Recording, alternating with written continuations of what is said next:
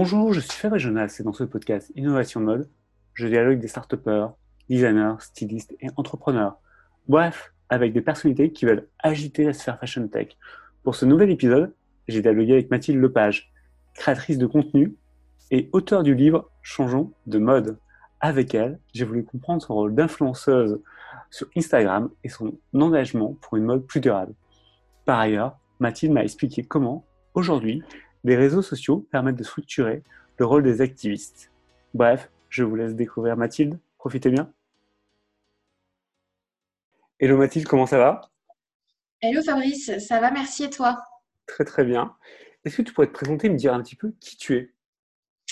Alors, donc, je m'appelle Mathilde Lepage, j'ai 25 euh, ans. Je suis euh, à l'heure actuelle euh, étudiante à l'IAE de Lille en master de marketing en spécialisation innovation. Euh, et en B2B, voilà. Et en parallèle de ça, j'ai aussi mon activité en fait sur Instagram. J'ai lancé un compte Instagram à vocation de sensibiliser sur l'industrie textile. Et euh, j'ai également une, micro-entreprise euh, voilà, qui, me permet de, donner, d'animer des, des, tables rondes, donner des conférences de temps en temps, etc. sur le thème évidemment du développement durable dans la mode. Alors justement, tu parles de développement durable. Tu as écrit un livre qui s'appelle Changeons de mode. Pourquoi? Eh bien, parce que déjà, d'une, j'ai toujours adoré écrire. Euh, j'ai fait des études euh, littéraires avant, euh, donc une, une pocagne et une cagne. effectivement, je pensais pas que ça me resservirait un jour comme ça, mhm. mais j'avoue que pour le coup, c'est plutôt pas mal de mêler les deux. Et en fait, le livre, c'est un objet que j'apprécie particulièrement. Je trouve que aujourd'hui, sur les réseaux sociaux, on priorise les formats toujours plus courts, donc on laisse toujours moins de place à la nuance. Et le livre laissait cette place, avait cette proposer en fait cette, euh, cette richesse là et c'est vraiment un format qui m'a qui m'a bien emballé donc euh, voilà on a euh, j'ai été en fait en relation avec une agence littéraire. Et le projet a été vraiment m'a emballé dès le début. Donc voilà j'ai choisi le livre parce que c'est vraiment un objet que j'adore et je lis. Je suis lectrice. Et donc je me suis dit qu'il y avait probablement des gens qui lisaient encore aussi comme moi. Je te confirme. Et dans ce livre on trouve quoi? On trouve l'industrie euh, textile, euh, c'est-à-dire par un état des lieux, j'entends euh, les difficultés sociales, environnementales, sociétales que rencontre aujourd'hui la confection dans la mode. on trouve des conseils en fait en termes de tri, de dressing pour les gens qui ne sauraient pas tellement par où commencer. Et on trouve dans une troisième partie ce que j'appelle des petits guides tout-terrain, c'est-à-dire en fait des outils comme une espèce de boîte à outils à déployer euh, en shopping pour analyser un petit peu le discours des marques, le greenwashing, euh, lire les étiquettes, euh, entretenir ses vêtements. Enfin, non, entretenir ses vêtements, c'est plus extérieur, mais voilà, c'est plus concrètement comment on, décrypte le discours des marques en troisième partie. Parfait. je serais très curieux de savoir comment tes lecteurs ils ont reçu ce livre? Quel retour tu as eu d'eux? Eh bien, des super retours. C'est déjà pas mal Oui, parce qu'en fait, j'ai une plume assez incisive. Euh, on va dire que, euh, je ne sais pas si c'est le sarcasme à proprement parler. Euh, je, trouve qu'en fait, là où il a fallu se distinguer, c'est sur le ton. Et j'ai misé sur un contraste de ton et de visuel. C'est-à-dire que j'ai un univers extrêmement édulcoré, rose, pastel, des illustrations. on pourrait pas, enfin, on pourrait peut-être penser que je parle de manière euh, peut-être très douce, très soft. Euh, alors qu'au contraire, je vais essayer d'écrire mon livre avec un ton assez sarcastique, assez euh, parfois voilà incisif. Et j'avais un peu, j'étais sur la réserve au niveau des retours, hein, parce que évidemment, c'est quand même un, peu particulier. et puis finalement, j'ai eu des très bons retours. voilà, j'étais très contente des, commentaires, des critiques. Euh, à l'heure, je n'ai pas eu une critique particulièrement euh, acerbe, rien. Donc, euh, je suis plutôt contente. Après, évidemment, hein, ce qu'on fait, ça plaît, ça plaît pas, c'est le jeu. mais pour l'instant, je suis plutôt contente des, retours qui me, qui me disent qu'ils ont voilà, un livre dense en termes de matière et qu'ils y, ont, ils y ont appris des choses. C'était le but, en fait. Et qu'ils ont eu envie de l'offrir à leur tour. Et ça, c'était vraiment important pour nous lorsqu'on a conçu le livre avec ma maison d'édition. Maintenant, je voudrais qu'on parle de ton rôle d'influenceuse. Comment le vis-tu concrètement? Alors déjà, influenceur de quelqu'un. J'ai du mal avec ce terme. Je, répète à peu près euh, la même chose que, que, tous les gens qui sont étiquetés comme tels, ce que je dirais, c'est que on, est, on est aujourd'hui dans des modes de fonctionnement assez particuliers où on peut aduler quelqu'un sur les réseaux sociaux alors que bon bah, en réalité ça pourrait être notre sœur, notre amie. donc le, le côté influenceur, euh, pour moi, il est à double tranchant, c'est qu'il est responsabilisant et en même temps, euh, en même temps euh, il est chouette. Il est chouette parce qu'on voit qu'on a de l'impact. Mais il est très responsabilisant dans le sens où on, sent que quand on tombe dans un militantisme ou un activisme et qu'on est, qu'on est considéré comme faisant partie de cette sphère, on a l'impression de plus avoir le droit à la nuance ou à, à, la, comment dire, à la, à la, je sais pas comment dire, on doit être euh, ou parfaitement écolo ou pas du tout. Et, justement, moi, c'est cette chose, entre guillemets, que ce phénomène que je ressens beaucoup sur Instagram en particulier, euh, dû euh, au format extrêmement court. Des, ouais, au format extrêmement court qui, comme je le disais, laisse pas tout à fait place à la nuance. Donc, j'ai l'impression qu'il y y a les influenceurs d'un côté et les, alors qu'on ne l'est pas totalement, en fait, on, influence tous quelqu'un, c'est ce que je veux dire. Donc, c'est un rôle assez ambivalent à assumer. Je trouve que c'est compliqué. Euh, ouais, c'est assez compliqué.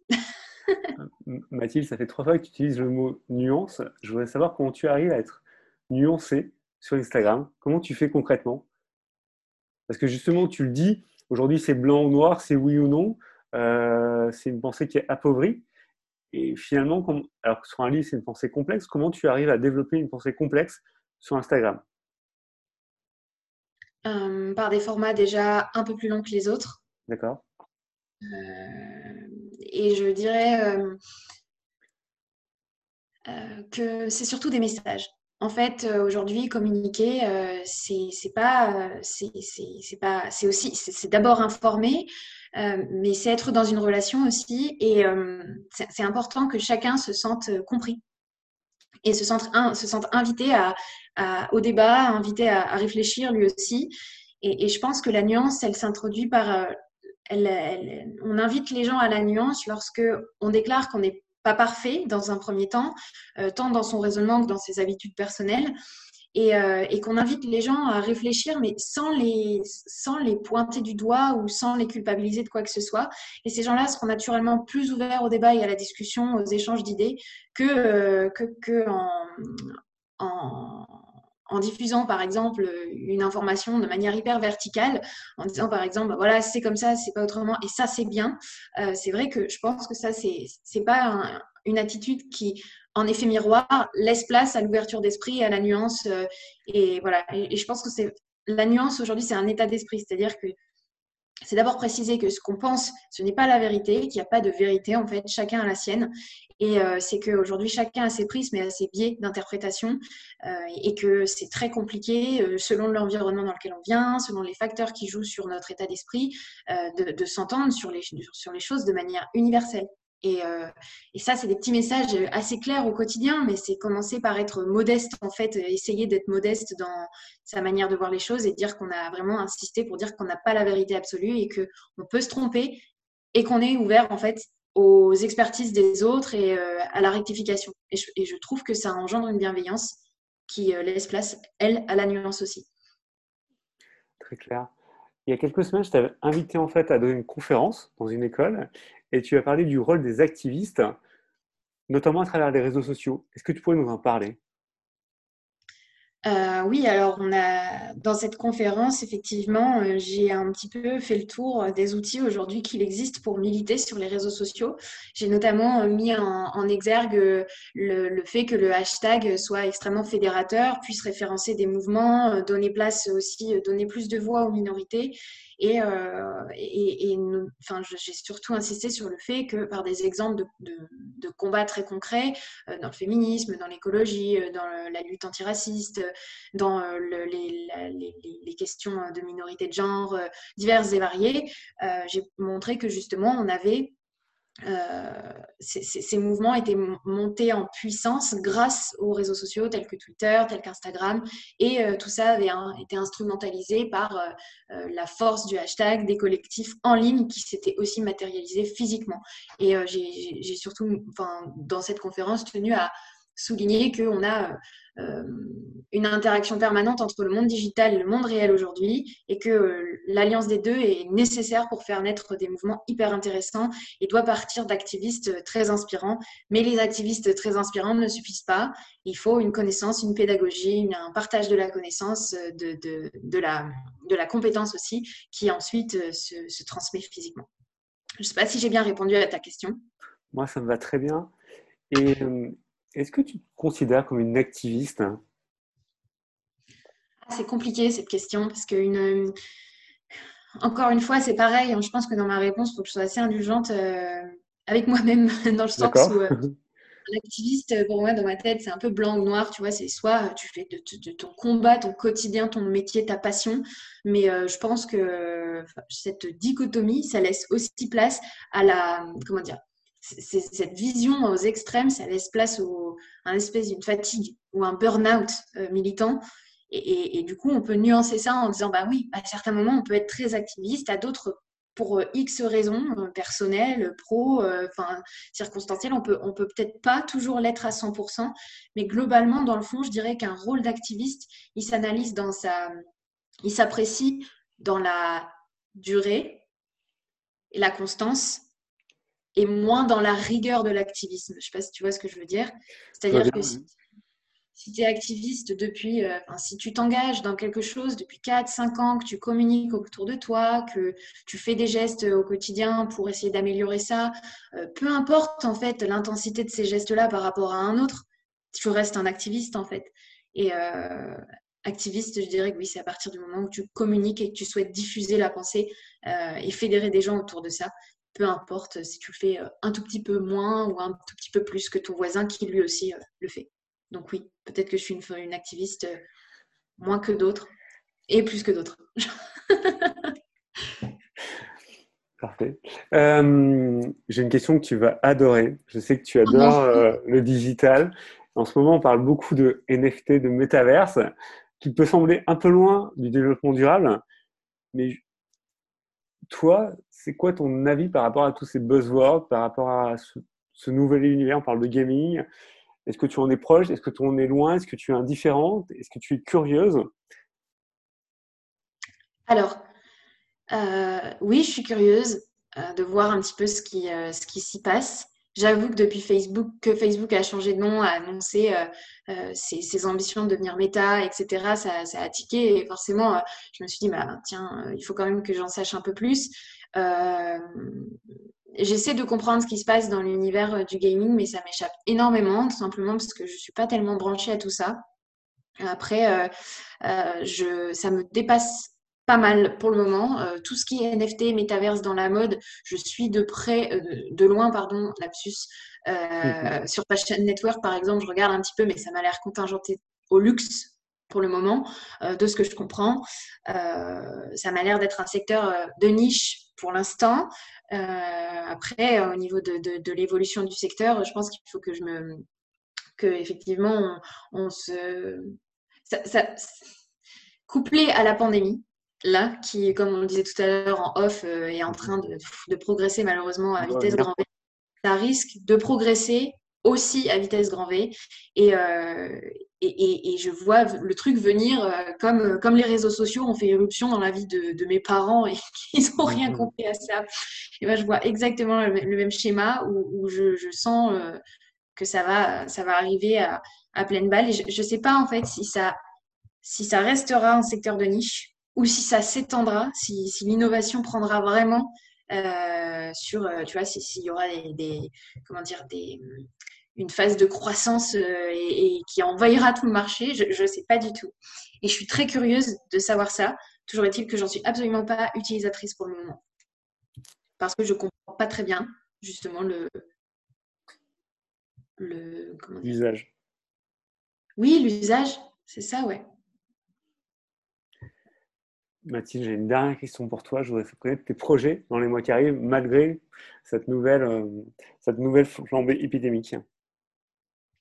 Alors, des projets, euh, je ne peux pas tous, euh, je peux, je peux, pas, je peux pas tous les citer. Tu ne peux pas tout dire. tu, tu, tu, nous dis les meilleurs. Alors déjà, avoir mon master. Ça serait pas mal.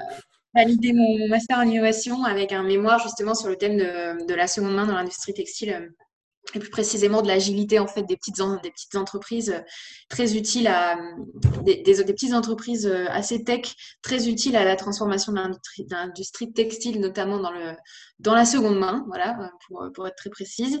Ça ça va être le thème du mémoire. Et puis et puis essayer de, de, peaufiner mes projets en couture sur ma sur mon Insta parce que je suis à, je suis à fond dans l'upcycling et j'essaie d'entraîner des gens avec moi et voilà, pour le moment, ça va être, ça va être déjà, déjà beaucoup. Et puis, on va essayer de, de comment dire, de, de, rester en veille de ce qui se fait dans la mode et de donner de nouvelles conférences si c'est possible et ou d'animer des salons encore.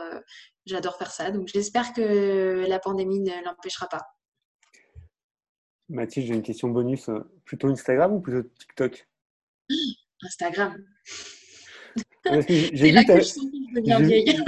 vu que tu avais commencé à faire une chaîne TikTok, c'est pour ça.